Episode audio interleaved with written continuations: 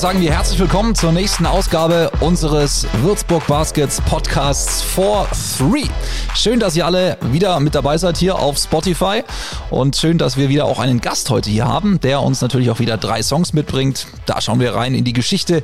Es geht zurück, es geht in die Gegenwart und so ein bisschen auch in die Zukunft und natürlich hat alles mit Würzburg und auch mit Basketball zu tun. Die Songs könnt ihr parallel auf unserer Playlist for 3 abchecken, könnt ihr schon mal reingucken. Es sind zum Beispiel auch schon kroatische Kinderlieder von Philipp Stanic mit drauf, also lohnt sich wirklich mal reinzuhören und äh, die Songs da laufen ja auch um, im Warm-up, wenn die Halle dann sich langsam füllt. Da werden wir auch immer wieder unsere DJs dann anhalten, da die Songs rauszupicken, damit eben auch die Jungs das hören, was sie uns hier auf die Liste packen, die zu Gast sind. Ansonsten freuen wir uns sehr auf den Doppelspieltag, der vor uns liegt. Wir werden gleich dann auch noch ein bisschen drüber quatschen und äh, euch auch noch ein paar Specials an die Hand geben, die wir für euch geplant haben, wenn dann Chemnitz und Hamburg kommen.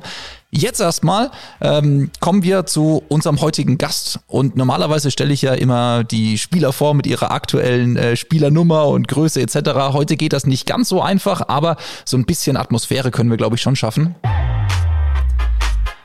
Er ist nämlich 37 Jahre alt, 2 Meter groß, trug unsere Nummer 7 und 77 und hat insgesamt 638 Spiele in der BBL gemacht. Damit ist er alleiniger Rekordspieler und ich glaube, ihr wisst alle, wer hier heute sitzt. Deswegen herzlich willkommen heute an dich, Alex King. Vielen lieben Dank, Simon. Dankeschön, dass ich dabei sein kann. Alex, schön, dass wir uns mal wieder treffen ja, hier. Wie geht's dir so? Alles gut? Ja, mir geht's echt gut. Ähm, entspannt. Äh, bin jetzt im Arbeitsleben richtig drin. ähm, es ist, ähm, mir geht's echt gut. Ähm, ich habe echt diesen Übergang geschafft und äh, für mich wohl. Da wollen wir gleich auch ein bisschen natürlich drüber sprechen. Äh, vom Trikot äh, zum Trainer gewechselt quasi.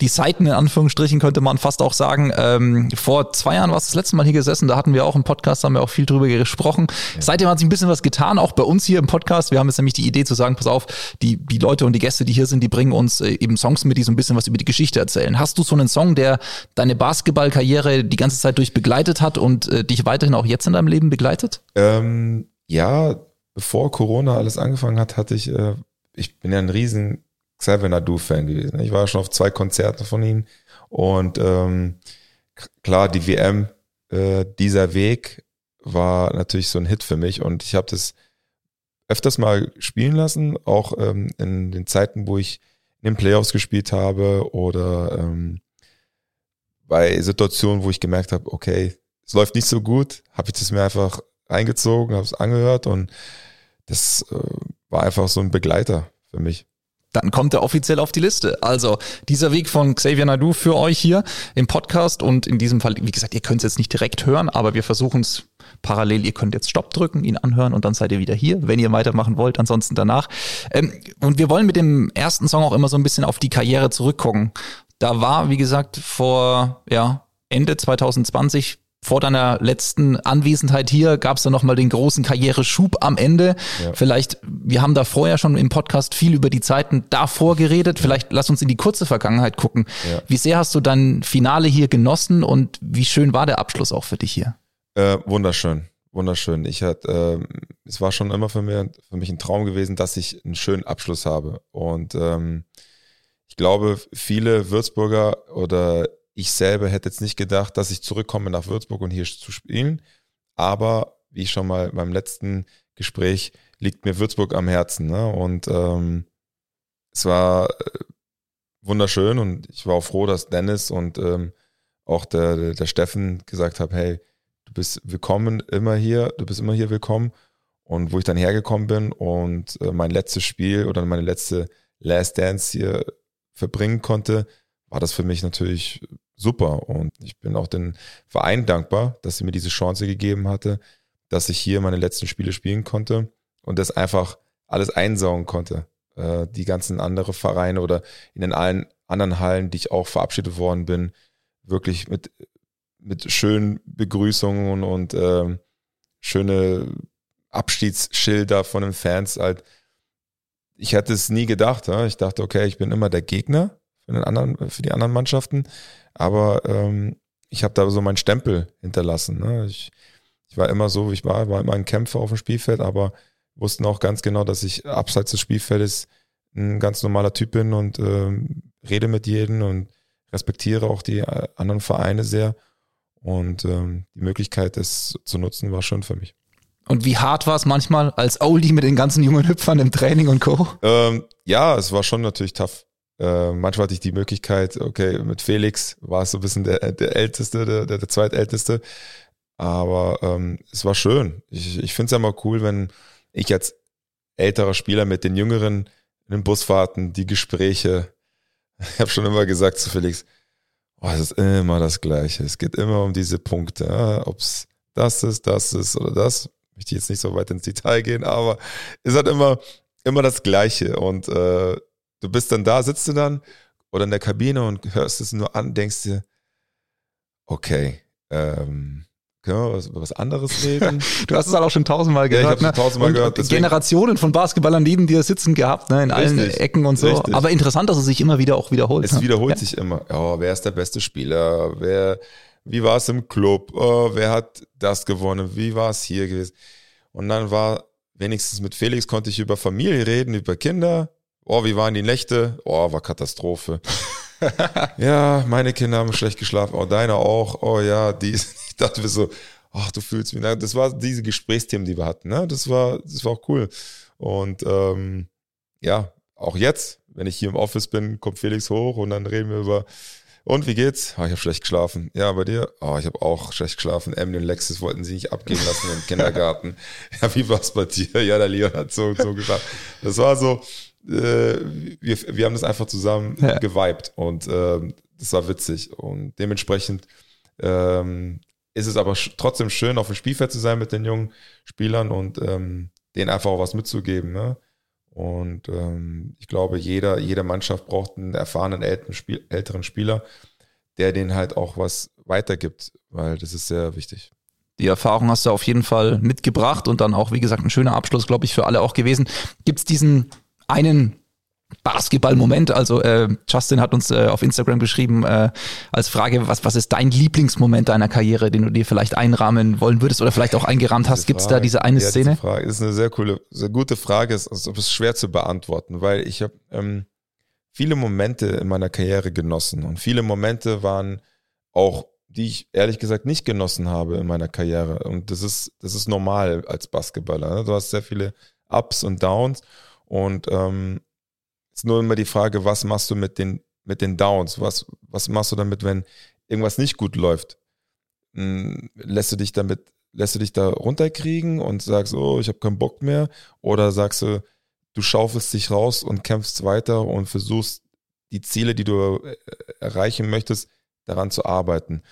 Und Momente, klar, die Momente, die ich halt gewonnen habe, die Meisterschaften oder Pokal oder alleine schon für mich die größte Ehre natürlich äh, bei der Nationalmannschaft dabei gewesen zu sein, bei zwei EMs. Und ähm, ja, aber es gab auch Momente, wo ich der ewige Zweite war. Zweiter meinte ich damit so mit Bonn, wo ich das erste Jahr von Frankfurt nach Telekom Baskets Bonn gegangen Das erste Jahr, da haben wir in den Playoffs verloren gegen Oldenburg. Ja. Das ist für viele Bonner Fans oder für mich oder Spieler, die in der Zeit da waren, war das halt so, das ist so eingebrannt. Das ist so, oh, das kriegt keiner raus irgendwie. Das war so, wir haben das Spiel gewonnen und verlieren aber trotzdem am Ende und das wäre, wären wir deutscher Meister. Ähm, das sind die Momente und ähm, man will ja als Spieler, äh, klar, man redet immer so von, ja, du willst Geld verdienen. Ja, klar, du wirst irgendwann Geld haben und Geld irgendwie verlieren und wieder haben und wieder verlieren. Für mich war es auch Momente, wo ich auch gerne in den, in den Zeitpunkt war es bei mir so, ich möchte Meisterschaften gewinnen. Ich will Meister werden. Ich möchte meine Arbeit, die ich da reinstecke, möchte ich auch belohnt werden. Nicht mit meinem Gehalt nicht nur, sondern auch mit Meisterschaften. Und, äh, das ist so ein bisschen auch dieses, also amerikanische Ding, man denkt ja. doch natürlich an, an Dirk, ne, wo auch eher ohne diesen Titel, ne, Karriere unvollendet gewesen, aber man hat auch oft gesagt, äh, Mannschaften, die Titel gewonnen haben, an die erinnert man sich zurück. Ist das wirklich so? Es ist wirklich ja, so. Okay. Es ist, es ist wirklich so. Und Dirk ist ja auch ein Mensch, der, der ist immer ein harter Arbeiter, wo er wo er gegen Miami verloren hat, das eine Jahr, da war er. 2-7, glaube ich, war es genau, damit, genau. Da war er traurig. Und ja, weil er weiß, er, er hat zu viel Arbeit reingesteckt. Ist, er war ein schwerer Weg von, nach, von Würzburg in die NBA und da sich erstmal einen Namen zu erschaffen, so den Respekt zu bekommen. Und das muss, das muss man echt erarbeiten. Ne? Das ist, ähm, das war nicht, ja, ich vergleiche mich jetzt nicht mit Dirk, aber es war auch bei mir so. Ich war jetzt nicht der One-on-One-Player hier, der krasseste Zocker, aber ich habe das gemacht, das, was ich machen konnte und ich habe versucht, das zu verbessern, was ich kann. Und das war sehr gute Defense spielen, die offene Dreier zu treffen und äh, die Mannschaft zusammenzubringen als, als, als Glue Guy, wie sie mich genannt haben. Und wenn du das schaffst und damit Meisterschaften gewinnst, PJ Tucker ist ein Beispiel ne, in der NBA. Der ist nicht der beste One-on-One, aber der hat jetzt Meisterschaften gewonnen, wegen seiner Einstellung. Und so einen brauchst du halt in der Mannschaft.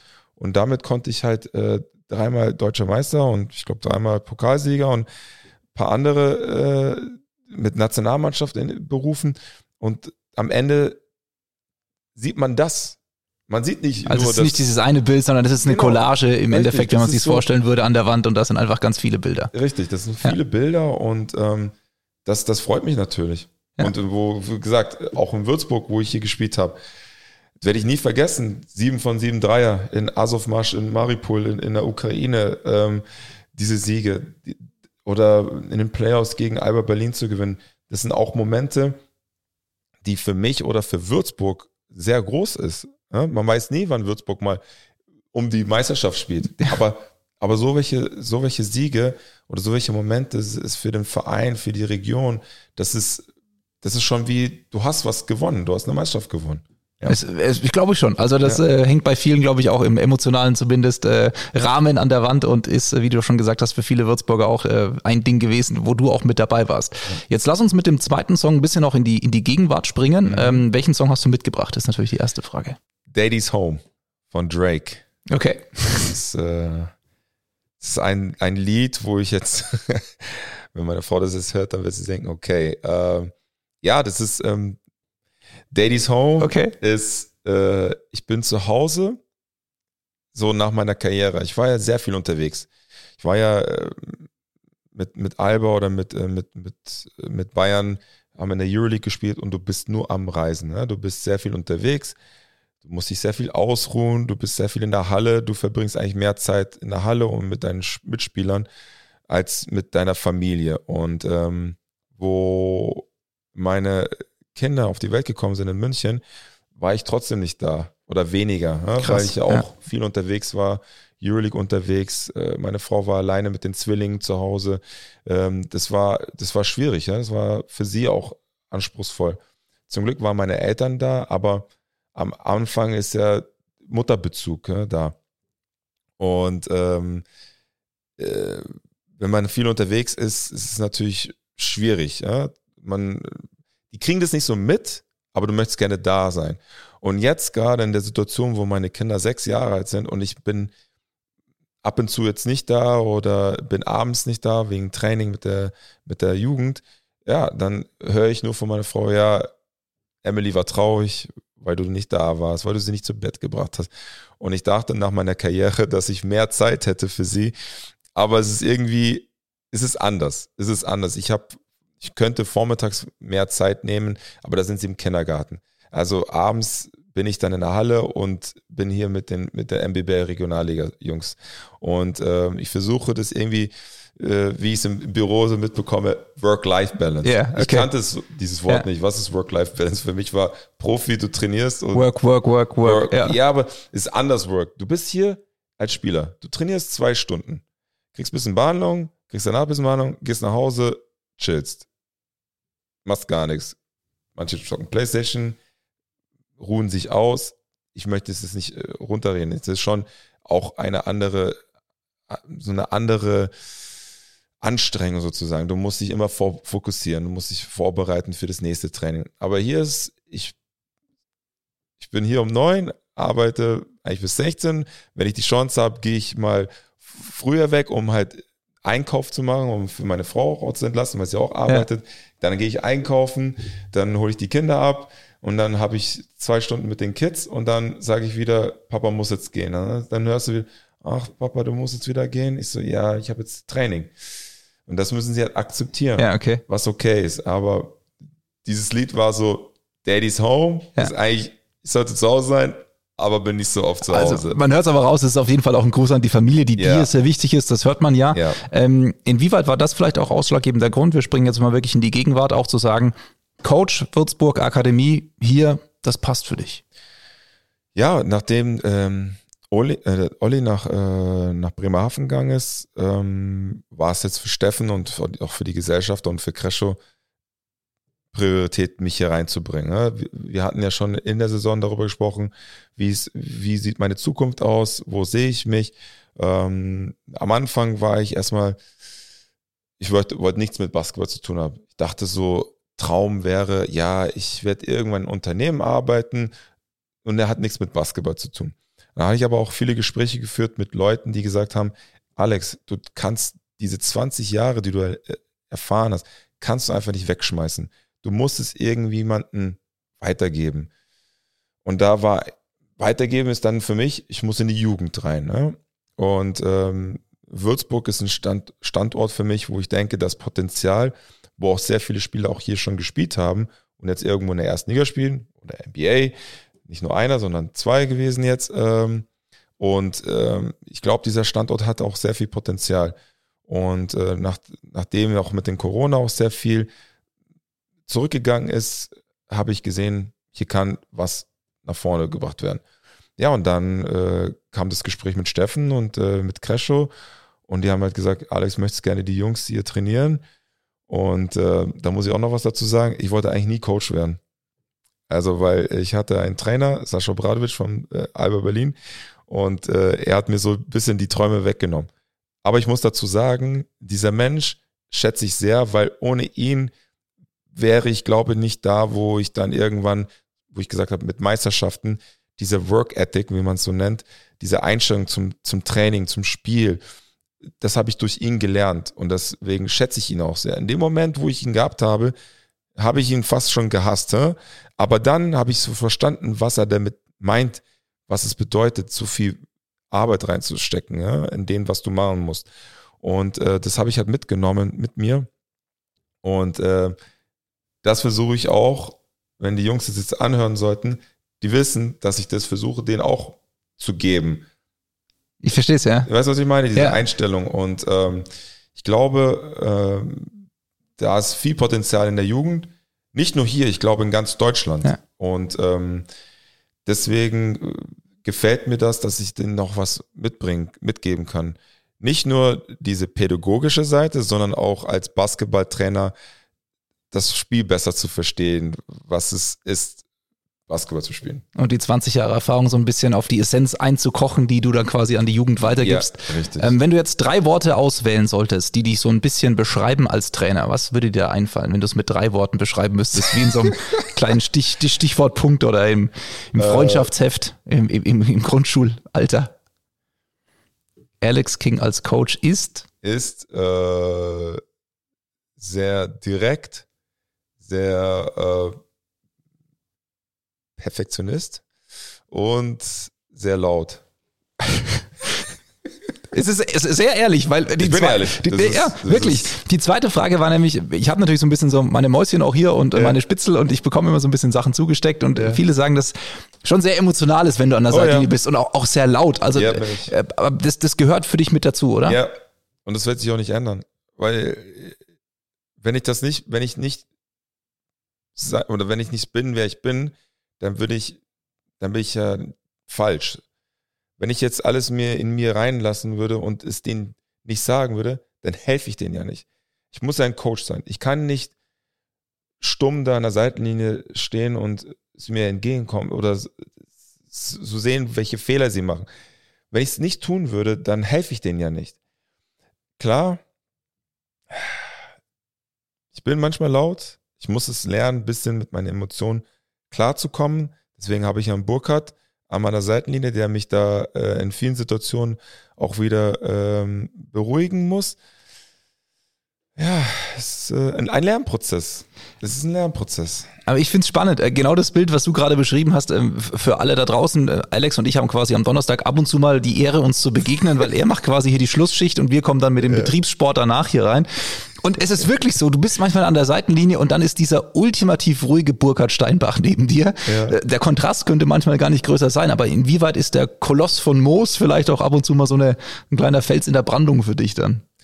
Ähm, Viel auf jeden Fall. Er hilft mir schon an der Seitenlinie, weil ähm, Burkhardt hat gesagt zu mir, tja, dann muss ich ja nicht mehr so laut mehr reden. Jetzt haben wir einen anderen. ich so, was meinst du damit? Ja, sonst war ich mal derjenige, der mal so geschrien hat. Nicht so, ja, okay, jetzt bist du der, der, in Anführungsstrichen, der gute Cop und ich bin der böse Cop. Was heißt böse Cop? Aber ähm, es ist einfach so, dass Burkhardt in der, in, in, hat auch sehr viel Erfahrung. Ja? Der hat sehr viel mitbekommen, ist ein Wurzburger Urgestein, äh, hat sehr viel in der Jugend hier gesehen und äh, mitbekommen. Und ich glaube, äh, nicht ich glaube, sondern er hilft mir sehr. Einfach so die Sichtweise, welche Spieler wer ist, was er Erfahrung gemacht hat. Ich bin ja total neu da drin. Ich bin auch ehrlich, ich habe davor wenig mit der Jugend, ich habe mit Jugendspielern, die im Training dabei waren, der ersten Mannschaft, mit denen geredet. Aber ich war nicht, sagen wir mal, bei den MBBL-Spielen dabei oder bei, ich habe nicht im Internet geguckt, was geht ab in der MBBL, JBL, Regionalliga. Ich habe immer drüber geguckt, was geht in der Euroleague ab. Und jetzt ist für mich, ich muss schon mal schauen, was, was hier geht, welche Spieler das und das und das sind. Ähm, die Schule, ja, welche Probleme die Jungs mit der Schule haben oder wo muss man, wo muss man denen helfen, mit wem muss man kommunizieren. Das sind so Sachen, ähm, die Burkhardt schon diese Erfahrung mitnimmt und mir da echt sehr viel äh, Informationen gibt. Und ich denke, das hilft mir sehr viel. Und ähm, ja, ich bin froh, dass er an meiner Seite ist. Ich schon sagen. Gutes Tag-Team in diesem Fall, kann man Ja. schon sagen. Ja. Ähm, Frage noch von Sebastian, kam über Instagram rein. Was ist für dich der größte Unterschied zwischen Coaching und Spielen? Der allergrößte. Ich muss mein Board mitnehmen und meine Schuhe sind jetzt, meine Basketballschuhe sind zu Hause. Ich sag's dir, ey, das war crazy, es war crazy. Meine ersten Male, wo ich beim Spiel dabei war, das war in Aschaffenburg, das war mein erstes Spiel in Aschaffenburg und ich hatte, ähm, ich glaube, ich hatte da meinen Stift vergessen und dann musste ich den Trainer von der anderen Seite, ja, kannst du mir bitte diesen, diesen Stift vergessen. Beim anderen Spiel hatte ich immer mein Board vergessen, dann hatte Burkhardt dabei ein Reserveboard dabei gehabt. Dann musste es eine Spielerliste, die hatte ich dann vergessen einmal. Es sind viele Punkte, die ich ja als Trainer oder jetzt nicht nur als Trainer, sondern als auch Jugendkoordinator, muss ich dran sehr viel überlegen und mitdenken. Ja? Als Spieler, was machst du? Basketballschuhe einpacken, gehst, Kopfhörer. Zum, gehst zum Bus, Ja. kriegst eine Nachricht, wann du wo hin sein musst, da gehst du hin. Jetzt muss ich die andere Seite sein und muss die Jungs manchmal daran erinnern, hey, vergiss die Basketballschuhe nicht, äh, vergiss nicht zu essen, äh, schlaf gut, isst, all diese Punkte. Und äh, das war für mich ein Prozess, ein Lernprozess. Aber ein großer Unterschied ist natürlich wirklich ähm, diese organisatorische Geschichte. Ich muss es jetzt organisieren für die Jungs, wo ich jetzt als Spieler nur an meinen Basketballschuhe äh, denken musste. Und der Rest hat der Teammanager oder Teambetreuer gemacht und das war's dann. Aber apropos Basketballschuhe, ähm, ich habe auch gehört, ein einziges Mal hast du tatsächlich noch die Basketballschuhe auch selber schnüren dürfen und müssen. Stimmt das? Äh, In der Regio? Eingesprungen mal? oh, ja? Ich habe keine Ahnung. Sicher? Komm, jetzt, jetzt hier können wir schon mal. Ich, wie gesagt, ich habe meine Quellen. Äh, ja, ich habe ein Spiel noch mitgespielt. Ein Spiel habe ich noch mitgespielt, weil ähm, ja, ich wollte unbedingt gegen Dresden spielen, hab's halt gemacht. Äh, wir waren eh schon äh, limitiert mit Spielern in der Zeit. Und dann habe ich irgendwo im Keller noch meine Schuhe gefunden, hab sie noch eingepackt und ähm, keiner wusste es. Keiner wusste es. Ich habe mich schon angemeldet und bin dann angetreten und äh, ich habe gesagt, ja, ich spiele heute. Und die Jungs haben es nicht geglaubt. Booker kam rein und sagt, du spielst nicht, du spielst nicht, ich werde erst mal sehen, ob du dir aufwärmst und dann glaube ich dir. Und dann äh, habe ich mich aufgewärmt und dann nach ein paar Mal beim Aufwärmen habe ich schon gesagt, ich muss mich hinsetzen, es war schon zu viel für mich und habe da ein bisschen mi- mitgespielt. Ja, Punkte am Ende? Hast du einen gemacht? Mm, ja ich glaube, was habe ich gemacht? Ich glaube, ich habe einen Dreier getroffen, dann habe ich einen, einen Freiwurf getroffen, einen Charge aufgenommen. Also machen wir es kurz, du kannst es noch. Also wenn du willst. Wenn ich will, Ist kann bloß ein ich bisschen langsamer aber vielleicht. ein bisschen Aber langsamer, aber genau, alles zu seiner Zeit. Schön, dass wir auch die Geschichte mit reinbringen konnten. Ja. Ähm, ja, Zeit für den äh, dritten und letzten Song. Wir wollen ein bisschen in die Zukunft gucken. Welchen Song hast du uns noch mitgebracht? Ähm, was habe ich denn noch mit, mitgebracht? Ich habe ah Empire State of Mind Okay. von Jay Z. Ähm, das ist eine private, eine private Geschichte. Äh, da war ich ähm, mit meiner Frau, waren wir das erste Mal in New York und ähm, da haben wir das äh, äh, vorgespielt bei der Landung nach New York. Ja? Und das war schon, äh, das war ziemlich cool. Das ist ein anderes Gefühl, ne? Da ja, das war anders. Und das war äh, mit Alicia Keys und Manhattan sieht und Manhattan, alles, ne? Und dann genau. ja Brooklyn Bridge und richtig, dann, ne? Das ist richtig. was anderes, wenn man es wirklich vor Augen ja, hat, ja. Und das war, war eine Schön. sehr schöne Zeit und sind halt von dort aus dann weitergeflogen. Ja. Schön. Ähm, dann lass uns ein bisschen in die Zukunft fliegen. Ähm, du bist jetzt in deinem ersten Jahr als Coach. Ja. Denkst du, dass diese Coach-Karriere so für dich weitergeht und siehst du dich vielleicht irgendwann auch mal Richtung BBL-Coach oder hat dich Sascha Obradovic so geprägt, dass du das nie machen wirst? Ähm, ich glaube, in der Position, wo ich gerade bin, nicht nur, dass ich jetzt hier als MBBL-Trainer bin, sondern ich habe echt einen unglaublich guten Mentor hier und das ist Sascha Filipowski.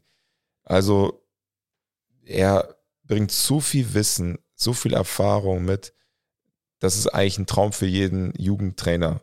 Und ähm, ich schätze ihn sehr, weil ähm, er hat so viel Erfahrung, er hat so ein Mindset, ähm, die ich echt äh, sehr bewundere und auch mitnehme, weil er hat immer Zeit für mich. Jedes Mal, wenn ich vom Büro zu ihm gehen kann und ich kann ihn Fragen stellen, er ist immer da. Und er ist wirklich ein Coach, der auch dann äh, dir gute Ratschläge gibt, ob es irgendwelche Plays sind oder Umgang mit Spielern oder Spielerauswahlen. Er ist immer da und ähm, nicht nur für mich oder einfach allgemein auch für den Verein ist er so wertvoll und ähm, als Mensch, er ist so toll, kommt hier rein, auch ins Büro, sagt den, sagt den, den, den Ladies im, im, Office immer Hallo und äh, bringt immer ein Lächeln mit rein.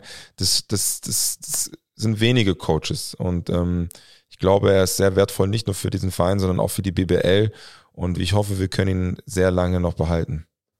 Und für dich ähm, diese Rolle als Jugendkoordinator, du hast es erzählt, ähm, ja. wo siehst du auch ähm, deutschlandweit vielleicht so das Entwicklungspotenzial und, und was muss in der Jugendarbeit ähm, passieren, damit da auch weiter was passiert und Talente eben gefördert werden können? Wo stehen wir da gerade? Mm, Coaches. Wir brauchen Coaches. Wir brauchen nicht nur Coaches, sondern wir brauchen gute, ausgebildete Coaches. Ähm, und der Kern fängt schon nicht bei MBBL an, sondern der Kern fängt schon bei U12, U, ja, U12 schon an, weil wenn wir da nicht gute Coaches haben und die eine Grund, eine gute Grundausbildung haben, wird es irgendwann schwer in der MBBL, weil MBBL ist the last stage. Das ist schon, danach bist du Profi. Da gibt es nicht mehr Jugend, sondern da bist dann, da wird es entschieden, wo du hingehst. Und ähm, in diesen MBBL-Jahren, da müssen die auch schauen, die Jungs, wenn die ihre Ambitionen haben, hoch zu spielen, da müssen sie gut ausgebildet sein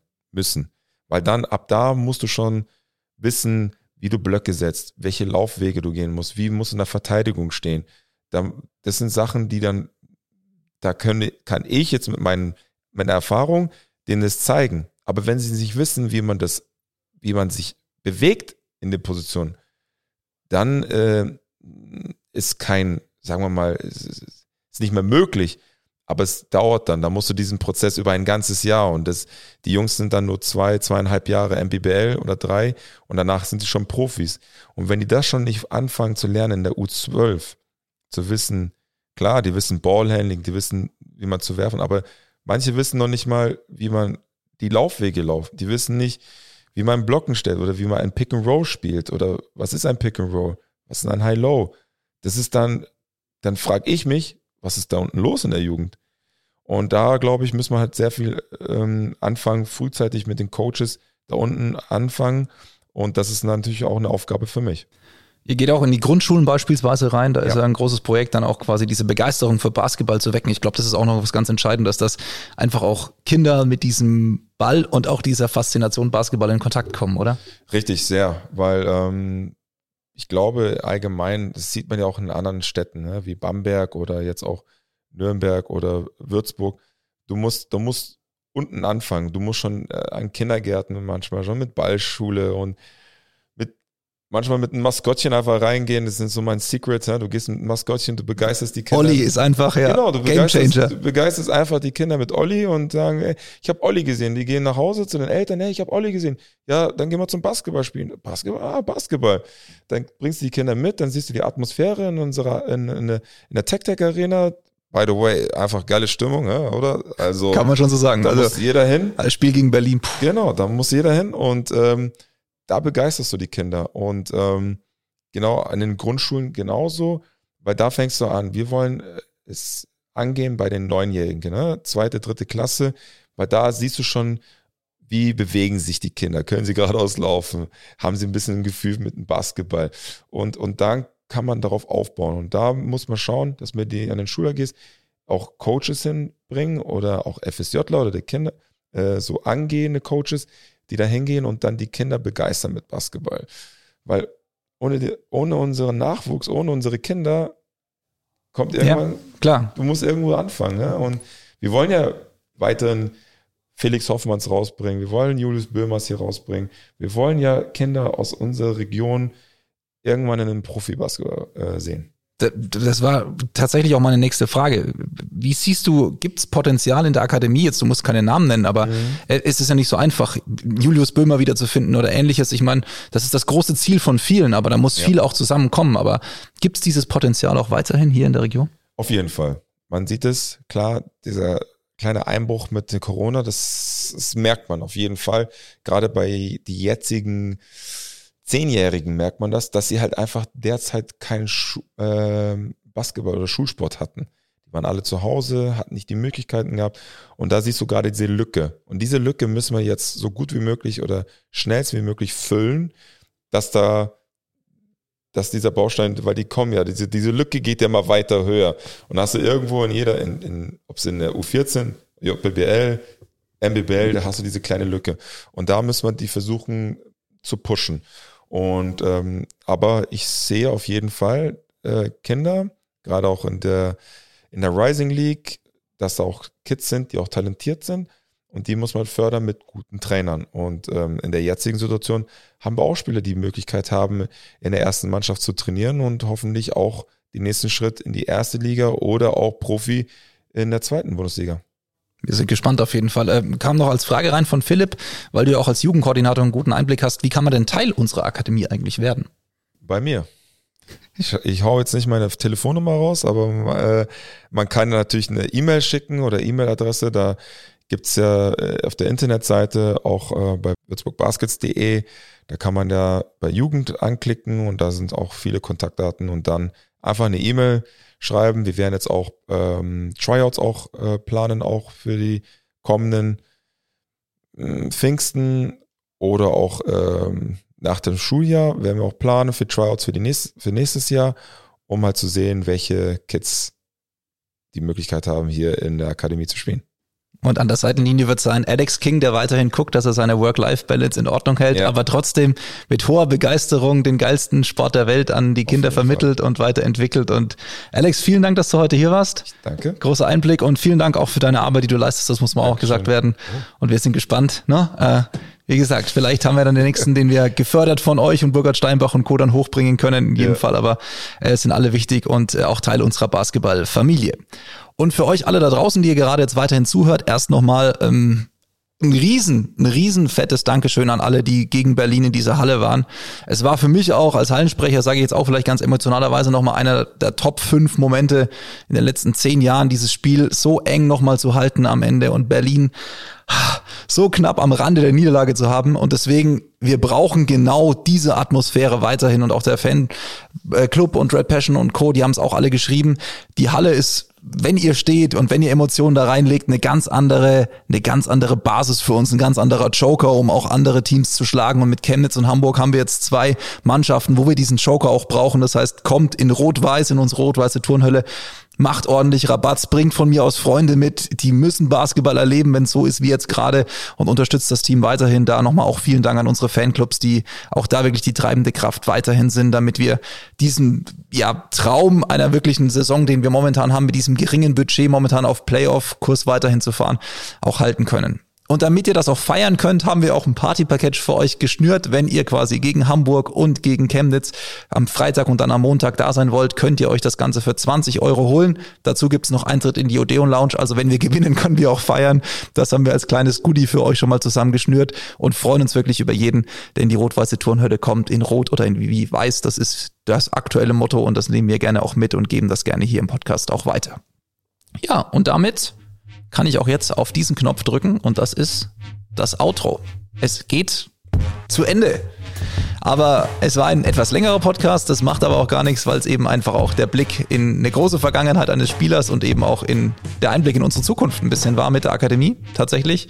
Deswegen freut es uns, wenn ihr bis zum Schluss jetzt dran geblieben seid. Und wir wünschen euch alles Gute, bleibt gesund, wir sehen uns in der Turnhölle und bis dahin alles Gute und bis zum nächsten Mal hier bei 4-3, unserem Podcast der Würzburg Baskets.